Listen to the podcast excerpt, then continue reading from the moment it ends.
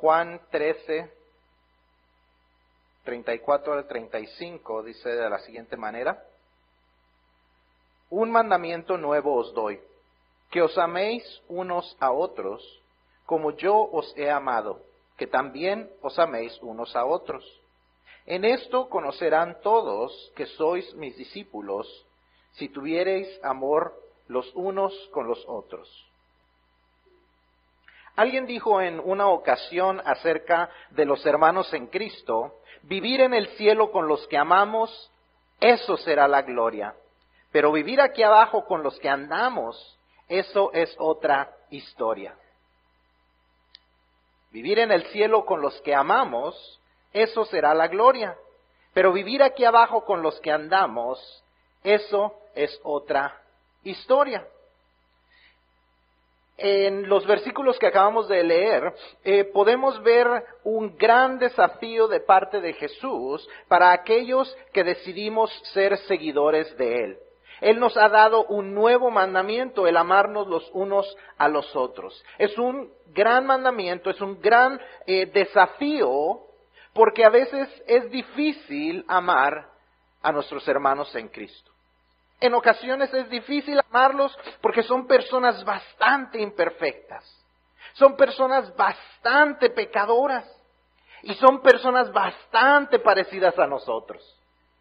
Eso es la verdad. Por eso es tan difícil en muchas ocasiones vivir este mandamiento y por eso este dicho de que cuando estemos en el cielo será la gloria, pero a veces vivir aquí en, la tierra los unos con los otros, eso es una historia muy distinta. Entonces, es importante que entendamos lo que Dios nos quiere decir en cuanto a estos versículos y cómo ellos pueden transformar nuestras vidas. Esta mañana continuaremos con nuestra serie de mensajes A terminando el año en una buena nota. Y vamos a hablar del segundo tema que mencioné en la lista de la semana pasada, un afecto ardiente el cambiar nuestros hábitos para terminar este año y poder comenzar un 2019 en cuanto a nuestro afecto entre hermanos en Cristo, seguramente nos permitirá tener un buen fin de año y comenzar un año 2019 lleno de bendiciones, con menos conflictos, con más eh, bendiciones y en el cual podremos llevar a cabo el propósito con el cual Dios nos ha llamado y nos ha traído, nos ha equipado, nos ha eh, creado, nos ha traído a ser parte de esta iglesia en este lugar, en este momento. ¿Usted cree que Dios tiene el control de su vida? ¿Usted cree que Dios tiene el control de sus eh, circunstancias? Si es así, tenemos que creer que Dios nos ha traído, nos ha salvado, nos ha equipado, nos ha dado las cosas necesarias, no solamente para vivir una vida agradable como individuos, sino para vivirla dentro del contexto de una iglesia. Si usted es parte de esta iglesia, entonces usted cree que si Dios tiene el control de nuestras circunstancias, usted debe de creer que Dios lo tiene en este lugar con un propósito lo tiene en este lugar, en este momento, en esta iglesia, con un propósito específico. Entonces, si nosotros podemos vivir conforme a este principio de, vivir un afecto ardiente, podemos cumplir ese propósito dentro de la iglesia. Ahora, ¿por qué este título de afecto ardiente? La palabra afecto no es solamente un sinónimo de la palabra amor. Muchas veces lo vemos como un simple sinónimo. Bueno, si no quiero usar la palabra amor, voy a usar la palabra afecto. Pero el afecto conlleva algo más allá del amor. Significa que eh, es algo más demostrativo. O sea, no es solamente decir que amamos a alguien, sino que le demostramos afecto. Que le estamos demostrando a la persona con hechos que le amamos. Ese es el tipo de amor que Dios nos está enviando a dar. Un tipo de amor que se demuestre a las personas que decimos amar. Cuando hablamos de algo ardiente, de un afecto ardiente, estamos hablando de un tipo de amor que se demuestra, un tipo de amor fuerte. Diríamos en inglés, it's on fire, you are on fire. It is a love, it is an affection that you are on fire for. Estamos encendidos. Es algo que quema, es algo que, que penetra dentro de nosotros. Es algo que demostramos con gran intensidad en nuestras acciones. Y ese es el tipo de amor que Cristo desea que nos tengamos los unos a los otros dentro del contexto de la iglesia. Antes de ser crucificado durante la última cena que él tuvo con sus discípulos, él habla de esto a ellos. Él comparte estas ideas y este nuevo mandamiento con ellos, pero si nos damos cuenta, esto sucede inmediatamente después de que sale Judas. ¿Qué nos dice eso? Que él estaba queriendo decirles estas cosas a aquellos que eran sinceros seguidores de él. Este es un mandamiento específicamente para aquellos que son sinceros seguidores de Él. Este mandamiento no se aplica a todo el mundo, solo se aplica a sus discípulos, a aquellos que le han entregado su vida a Dios.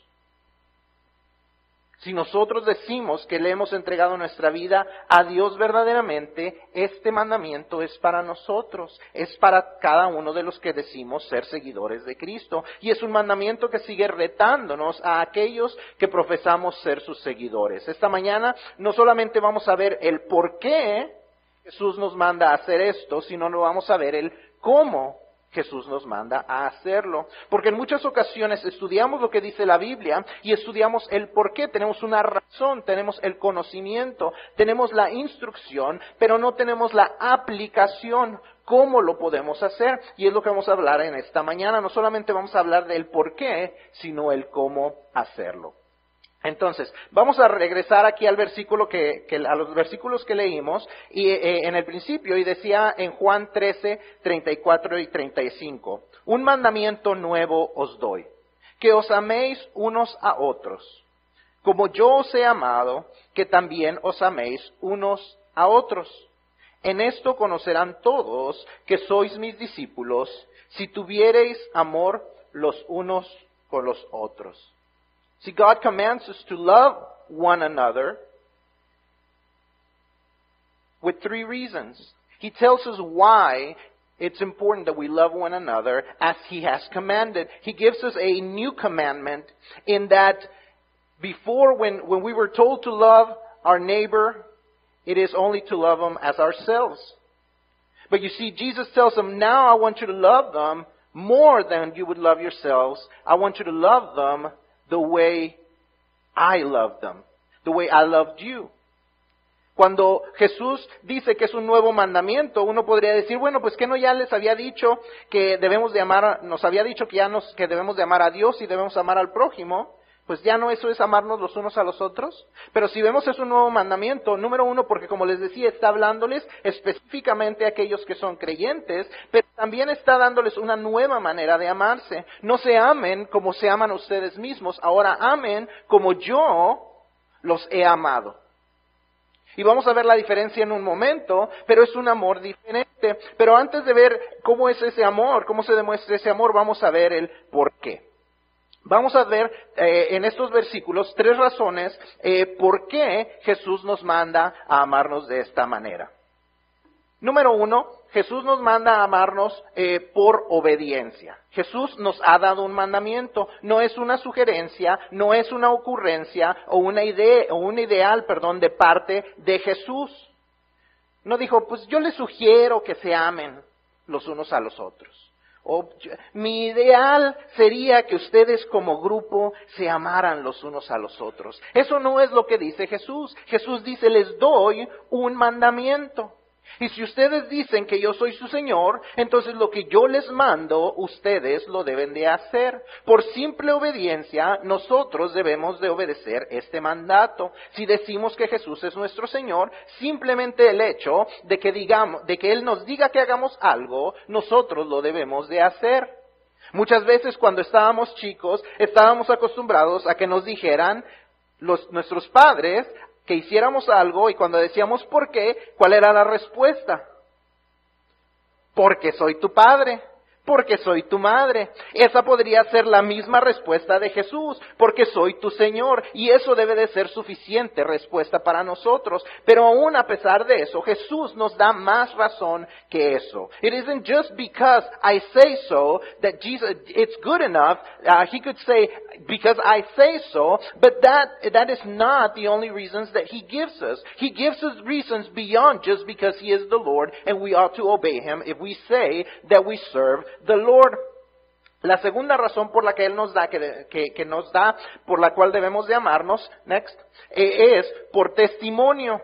Jesús dice que nos amemos los unos a los otros porque así conocerá la gente que somos sus discípulos. La gente nos observa y desea ver autenticidad en nosotros. La gente quiere ver si lo que decimos realmente lo vivimos. Para que Jesús cambie la vida de las personas, la gente debe de poder ver un cambio en nosotros. A nosotros se nos ha dado esa responsabilidad.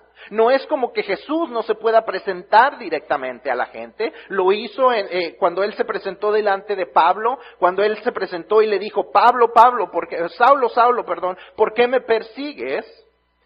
Él le habló directamente a una persona que estaba perdida. Y no es como que Jesús no lo pueda seguir haciendo, pero ese no es su plan. Su plan es que la gente conozca que somos sus discípulos y pueda seguir a Él. ¿Y cómo nos conocerán? ¿Qué dicen los versículos que acabamos de leer? Si hay amor los unos por los otros. Dice, en esto los demás conocerán que son mis discípulos. El testimonio será dado cuando ustedes se amen los unos a los otros. Es la segunda razón, porque es un testimonio delante de las personas. El plan de Dios para transformar al mundo es que nosotros seamos los que damos testimonio de Él ante ese mundo. Next. Y la tercera razón es por identidad. El amarnos los unos a los otros es nuestra señal de identidad como seguidores de Cristo, como imitadores de Él. Eso nos identifica. Hay mucha gente que dice, ¿qué es eso de ser cristiano? ¿Qué identifica a los cristianos? Oh, es que eh, los domingos en la mañana ellos no están en casa. Oh, es que ellos leen la Biblia. Los cristianos leen la Biblia, eso los identifica. Oh, no, no, no, no, a los cristianos los identifica que están en contra del aborto y en contra de la homosexualidad. Eso los identifica. Pero eso no es lo que en verdad nos identifica. Hay muchas otras religiones y muchas sectas que son conocidas por cosas como sus libros. Hay muchas religiones y sectas que son conocidas por sus edificios. Muchos dirían, ah, es que los cristianos tienen libros, tienen edificios especiales con ventanas especiales y con cruces en el frente. Pero hay muchas otras religiones que son conocidas por sus edificios. Hay muchas otras religiones y sectas que son conocidas por sus horarios, por sus calendarios. Entonces no somos conocidos por eso. No somos tampoco conocidos o identificados por nuestras ideologías. Hay muchas otras religiones y muchas sectas y aún personas que no tienen una creencia en Dios que son conocidos por sus ideales o por sus ideologías. Lo que a nosotros nos hace diferentes, según Jesús, lo que nos identifica es que nos amemos los unos a los otros. Dice, en esto conocerán que son mis discípulos. No en que estén en contra del aborto, no en que estén en contra de la homosexualidad, no en que estén aquí todos los domingos, los conocerán porque se aman los unos a los otros. En eso la gente conoce que somos sus discípulos. En eso conoce la gente que somos algo distinto, porque le demostramos amor al prójimo, porque demostramos amor de una diferente manera. En eso radica nuestra identidad. En eso es lo que nos dará a conocer, en que nos amemos unos a otros. Ahora, todo lo demás que les dije también nos identifica en cierta manera.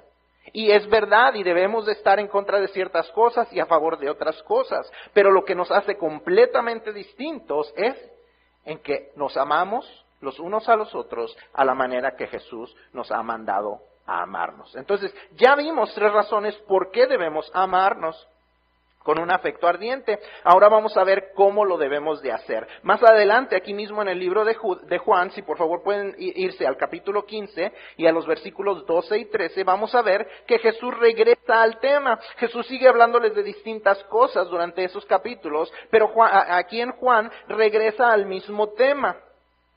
Next. Y en el capítulo 15, versículos 12 y 13, Jesús les dice otra vez, dice, este es mi mandamiento, que os améis unos a otros como yo os he amado. Nadie tiene mayor amor que este, que uno ponga su vida por sus amigos. Cuando preguntamos, ¿cómo es ese amor? ¿Qué significa eso de amarnos? ¿Significa darnos la bienvenida y darnos el abrazo a la hora de la bienvenida y ponernos a platicar? ¿Qué es lo que significa? ¿Cómo nos demostramos ese amor los unos a los otros? Not only does he tell us why we ought to love one another, but he also explains how we ought to love one another. It is important that we understand not only that there's a reason behind it, but that there's ways behind it and how we're supposed to love uh, one another within the, the, the context of the church, within the context of those other believers. En el mandamiento que Jesús nos da, nos dice cómo debe de ser este amor de los unos por los otros. Dice, de la manera, ¿qué? Como yo os he amado. Él es nuestro modelo a seguir. Si nuestra identidad es de ser seguidores e imitadores de Cristo, entonces debemos hacerlo como Él lo hizo. En estos versículos encontramos una corta descripción de cómo Él nos amó. Dice Él, ámense como yo los he amado. Bueno, Jesús, ¿cómo nos amaste? ¿Qué es lo que dice?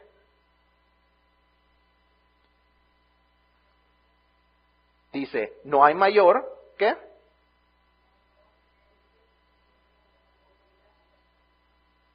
Que uno ponga su vida por sus amigos, que uno entregue su vida por aquellos que uno ama. Next. Ahora, ¿qué significa eso? ¿Significa que Jesús quiere que nos crucifiquen? Porque eso es lo que sucedió, ¿verdad? Dice, él, dio su vida y entonces lo crucificaron por nosotros. ¿Eso es lo que Él espera de nosotros? No, pero Él espera que les amemos, que nos amemos los unos a los otros, sacrificialmente y poniendo nuestra vida. Eso significa que al igual que Él, hagamos un lado nuestros propios deseos y comencemos a vivir nuestra vida los unos por los otros. No solo durante su crucifixión, sino durante toda su estancia en la tierra, Jesús demostró que para Él era más importante el amor que tenía para nosotros que sus propios deseos. Filipenses 2, si usted lee comenzando en el versículo 5 en adelante, usted verá que Jesús no se aferró a ser igual a Dios. Él podía haber dicho, yo no quiero ir, yo no quiero ir a ese mundo, y menos quiero ir a sufrir por ellos. Yo soy Dios. Pero dice que él no, no, tomó el ser igual a Dios como cosa a que aferrarse, sino que él fue obediente y vino y, y, y fue obediente hasta la muerte y muerte de cruz. Entonces vemos eh, que, él, eh, que él estaba, siendo, eh, él vino por amor, él, él, él se entregó y se sacrificó por amor a nosotros. Aquí él sacrificó descanso porque tenía amor y compasión por sus seguidores. Él los sanaba y les daba de comer. La Biblia nos describe ocasiones donde él venía y estaba cansado, acababa de llegar a un lugar, pero también nos dice que él veía a la gente, veía a la multitud y tenía compasión de ellos les sanaba y los ayudaba y los alimentaba porque tenía amor por ellos. Si analizamos la vida de Jesús, podemos ver que él vez tras vez ponía su obediencia antes que sus deseos propios. Aún antes de la crucifixión, vemos que él expresa al Padre, yo no quiero ir. Si es posible, quita de mí esta copa. Si es posible, quita esta experiencia amarga que vendrá a mi vida. Dice, pero hágase tu voluntad y no la mía. Vemos que Él siempre hace sus deseos a un lado por cumplir la voluntad de Dios y por amarnos a nosotros. Entonces, ¿cómo nos amamos los unos a los otros? Como Jesús nos amó. Vamos a entregar nuestras vidas. ¿Y qué es eso lo que significa? Significa que vamos a dar lo que somos y lo que tenemos. Y eso, lo que somos y lo que tenemos, muchas veces lo hemos hablado en que encierra nuestros recursos. ¿Qué son nuestros recursos? Tiempo, talento y tesoros. Acuerden, siempre que yo les mencione recursos, siempre recuerden esos tres. Tiempo, talento y tesoros. Son nuestros más grandes recursos, son lo que definen muchas veces lo que somos, son quién somos nosotros. Entonces, cuando decimos que tenemos que dar nuestra vida, eso es lo que tenemos que dar. Entonces, ¿cómo vamos a demostrar eso? ¿Cómo? Next. Número uno, dando nuestro tiempo. Nuestro tiempo. Número uno, ese es el primer recurso. ¿Cómo lo vamos a hacer? Mejorando nuestras relaciones. Cristo tomaba el tiempo para crear y fortalecer relaciones con sus discípulos. Ahora, no, lidiar con sus discípulos no siempre fue fácil. Había personas que yo creo eran muy, muy cariñosas, muy templadas, muy tranquilas, como Juan, y, dice Juan aún, aún se describe a sí mismo y dice que él era el discípulo amado. Ah, qué tranquilidad. Jesús podía amar a Juan y todo estaba bien. Ah, pero también había aquellos testarudos, aquellos cabezas duras, tercos, como Pedro, que tenía sus propias ideas y a veces era rebelde, pero aún a él Jesús lo amaba. Jesús buscaba tener una buena relación con Jesús, perdón, con Pedro. De igual manera, nosotros debemos buscar maneras de mejorar las relaciones con nuestros hermanos, hermanos de la iglesia y acercarnos los unos a los otros. Mejorar las relaciones. Hay relaciones que son fáciles de mantener bien con nuestros hermanos, pero hay unas que a veces son más difíciles. Pero aún ahí Jesús nos dice, entrega tu vida, entrega tu tiempo, toma el tiempo por mejorar relaciones, toma el tiempo por mejorar relaciones con aquellas personas nuevas, crea nuevas relaciones, busca a aquellos nuevos, no te quedes solamente con aquellos con los que te sientes cómodo. Al llegar nuevas personas, no, debe de ser solamente los sugieres o los pastores que se les acercan, todos debemos de buscar crear mejorar relaciones. Número dos, visitas. ¿Ah? En Jesús, la vida de Jesús, veíamos que muchas veces Él andaba por distintos pueblos y en ocasiones regresaba a los mismos pueblos a ver a sus amistades. Vemos cómo Él se encuentra con María, con Marta y con Lázaro en distintas ocasiones porque eran relaciones importantes les visitaba y les ministraba. Y de igual manera nosotros debemos aprender a, visitarnos y no solo esperar que las visitas pastorales sean suficientes. Ah, ya los visitó el pastor. Ah, qué bueno. Y si es bueno, me, da gusto, a veces nos reciben muy, muy bien, muy rico. Esta semana pudimos hacer una visita y nos recibieron con cafecito y con este, galletitas. No se tienen que preocupar si yo les visito, eh, tostadas. No se tienen que preocupar por recibirnos así, pero es muy amable cuando lo podemos hacer y, es, muy, eh, y es una manera de incrementar nuestro amor los unos por los otros. Cuando podemos visitarnos, y cuando podemos ser eh, eh, personas, cuando podemos eh, vivir esa hospitalidad de recibir a las personas y ser amables con ellas, estar listos para recibirlos y mejorar en esas relaciones. Eso es parte, cuando nosotros practicamos la visitación y la hospitalidad, son oportunidades para mostrarnos el amor y el afecto los unos a los otros. Número tres, la oración. Debemos de tomar tiempo para orar los unos por los otros. Jesús oraba no solo por sus discípulos, sino que en el capítulo 17 de Juan lo vemos orando por los que habrían de venir, los que habrían de creer. Es importante que tomemos el tiempo para orar los unos por los otros. Los miércoles aquí podemos orar los unos por los otros, tomamos el tiempo para orar unos por otros, eh, pero también debemos de tomar el tiempo para orar aquí, encontrarnos los unos por los otros y decirnos, hermano, puede orar por mí. Y en ese momento, orar. Debemos de tomar el tiempo para durante la semana, cuando estamos en nuestro tiempo de oración, decir, ay, estos hermanos estaban pasando por necesidad, este hermano estaba enfermo. Y tomar el tiempo para orar los unos por los otros. No solo por, eh, por los que estamos cercanos dentro de la iglesia, sino por todos, sino por aquellos con los que todavía no nos llevamos tan bien. Debemos de orar los unos por los otros. Next. La segunda, el, segundo recurso es nuestros talentos. ¿ah? Primero están nuestros dones espirituales. Dios nos ha dado dones espirituales con el propósito específico de que los usemos para engrandecer el reino y para la edificación de nuestros hermanos en Cristo. No es para competir los unos por los otros, sino para complementarnos los unos a los otros. Es para que podamos ir creciendo en Cristo conforme a lo que, a lo que eh, nos ayuda y necesitamos los unos a los otros. Como cada órgano del cuerpo se complementa uno a otro, debemos de complementarnos a nosotros. Si usted conoce los distintos sistemas del cuerpo, usted se da cuenta que el corazón no puede funcionar si no hay oxígeno de parte de los pulmones. Pero los pulmones no pueden funcionar si no están recibiendo sangre de parte del corazón.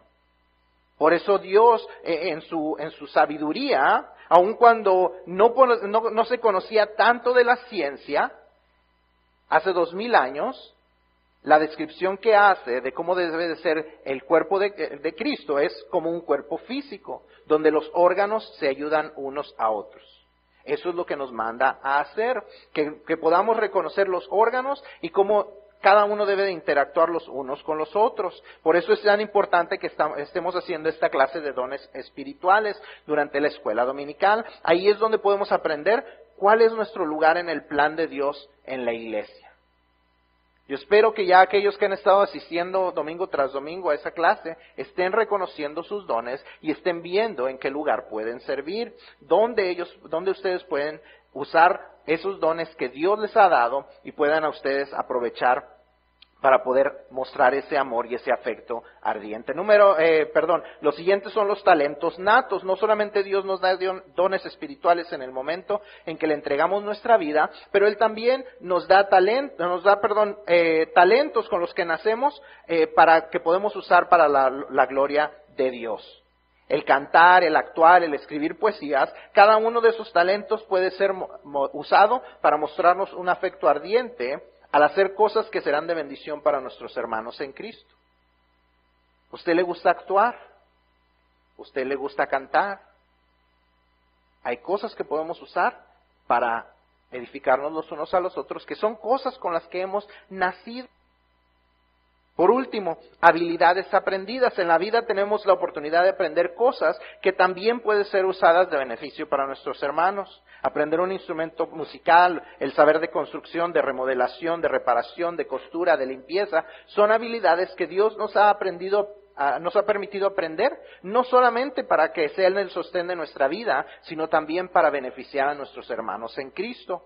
El poder tocar dentro del grupo, cuando podemos hacer que este templo se vea más presentable, cuando los salones son agradables, cuando hay cortinas, manteles en nuestro templo, todas esas son maneras prácticas y tangibles de mostrarnos afecto los unos por los otros. Y yo espero que ustedes aprecien ese tipo de cosas. Es importante que apreciemos ese tipo de cosas. El poder tener ese tipo de, este tipo de manteles, nuestros manteles los, los, en las cenas, todo ese tipo de cosas especiales, los dibujos, hay varias cosas que podemos apreciar. Nuestros maestros, nuestros dones espirituales, nuestros talentos y nuestras habilidades aprendidas, cada una de ellas las podemos poner en las manos de Dios para mostrarnos amor los unos a los otros. Y es importante que si nosotros decimos, quiero amar como Jesús nos manda, quiero amar con mi vida, estas son las cosas de nuestra vida. No tenemos que cruzarnos para poder entregar nuestra vida. Entregar nuestra vida es entregar nuestros recursos, es dar los recursos los unos por los otros. Por último, tesoros. Next. El diezmo. La fidelidad en los diezmos no solamente muestra obediencia y rendición ante Dios, también muestra amor por nuestros hermanos. El hecho de que haya unos fondos constantes Así como nosotros recibimos constantemente nuestros salarios, que haya fondos constantes, nos ayudan a programar lo que sucede en la iglesia.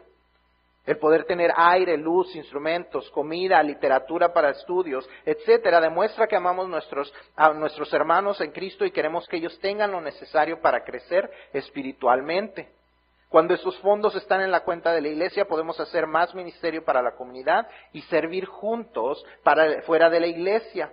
Cuando alguien está en necesidad, la iglesia solo puede ayudar si los fondos existen. No podemos exigir, ay, ¿por qué la iglesia no hace más? Si los fondos no existen. La iglesia creemos que Dios multiplica, pero nosotros no. Nosotros no podemos multiplicar lo que hay ahí. Dios lo puede multiplicar, pero también se solamente podemos multiplicar lo que existe. Si uno trata de multiplicar cero por cualquier cosa, el resultado sigue siendo cero. Entonces, tiene que existir algo que Dios pueda multiplicar. Cuando nosotros estamos trayendo fielmente nuestros diezmos, estamos diciéndoles a, nuestros hermanos, te amo. Pero al mismo tiempo, cuando nosotros eh, no, no somos fieles en nuestros diezmos, no solamente le estamos diciendo a Dios que no nos importa, sino también le estamos diciendo a nuestros hermanos, no me importas, no te amo. No se lo diríamos directamente, pero eso es lo que decimos cuando no somos fieles. ¿Algo sucedió afuera? Ya hay alguien encargándose, ya no se preocupe. Número dos, nuestras ofrendas. Dios nos ha llamado a dar alegremente más allá del diezmo cuando Él nos bendice con más de lo que necesitamos. Las ofrendas nos, nos, permiten hacer cosas más allá de lo que nuestro presupuesto ya dice que debemos de cumplir. Nuestro presupuesto dice que debemos de cumplir ciertos gastos, pero cuando hay ofrendas de parte de ustedes nos, nos permite estirar el ministerio que podemos hacer. La remodelación de salones, de nuevas áreas de aprendizaje, pueden prepararse para eso cuando podemos tener ofrendas especiales. Cuando decimos, bueno, tengo, Dios me ha bendecido, pero puedo dar un poquito más para Dios. Ahí es donde se van sucediendo estas cosas. Cuando decimos, soy fiel a Dios con mi diezmo, pero puedo dar un poquito más Ahí se nota aún más el amor que tenemos los unos por los otros. Por último, las ofrendas designadas. Las ofrendas designadas para misiones son una manera de decirles a nuestros futuros hermanos en Cristo que los amamos. ¿A qué me refiero con eso? Cuando designamos una ofrenda para misiones, esas, ofrendas son usadas para que la gente crea. Cuando tenemos este tipo de ofrendas como Lottie Moon, que vamos a estar promocionando el próximo mes de diciembre, estamos haciendo un énfasis a esas misiones internacionales, tenemos el privilegio de participar en ellas y le estamos diciendo a Dios, te amo a ti y amo a mis futuros hermanos en Cristo. ¿Alguna vez lo ha visto de esa manera? No es solamente llenar una, llevar a, una, a cabo una ofrenda, no es solamente llevar a una meta que esté ahí escrita, es decirle a Dios, te amo y amo a los que vas a salvar por medio de esa ofrenda. Ahí le estamos diciendo a Dios y a nuestros futuros hermanos, te amo. Ese es un afecto ardiente, cuando podemos nosotros eh, demostrar nuestro amor por aún aquellos que no conocemos todavía. Si nuestro deseo es que podamos terminar el 2018 en una buena nota y comenzar el 2019 de una manera, de la misma manera, una de las mejores maneras, de las maneras más prácticas, es cambiar nuestros hábitos en cuanto cómo amamos a nuestros hermanos en Cristo. No solamente es el amor a los que están afuera, sino es importante el amor que nos tenemos a los que estamos aquí adentro, aquellos que somos creyentes.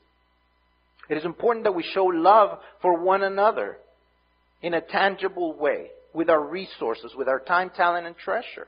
When we give ourselves, we're not going to be crucified like Jesus was crucified for us, we're going to give what we have, who we are, our, ta- our time, our talents, the, the, the abilities that we have that He has given us, and then our treasure to be able to share what He has given to us in order to bless others.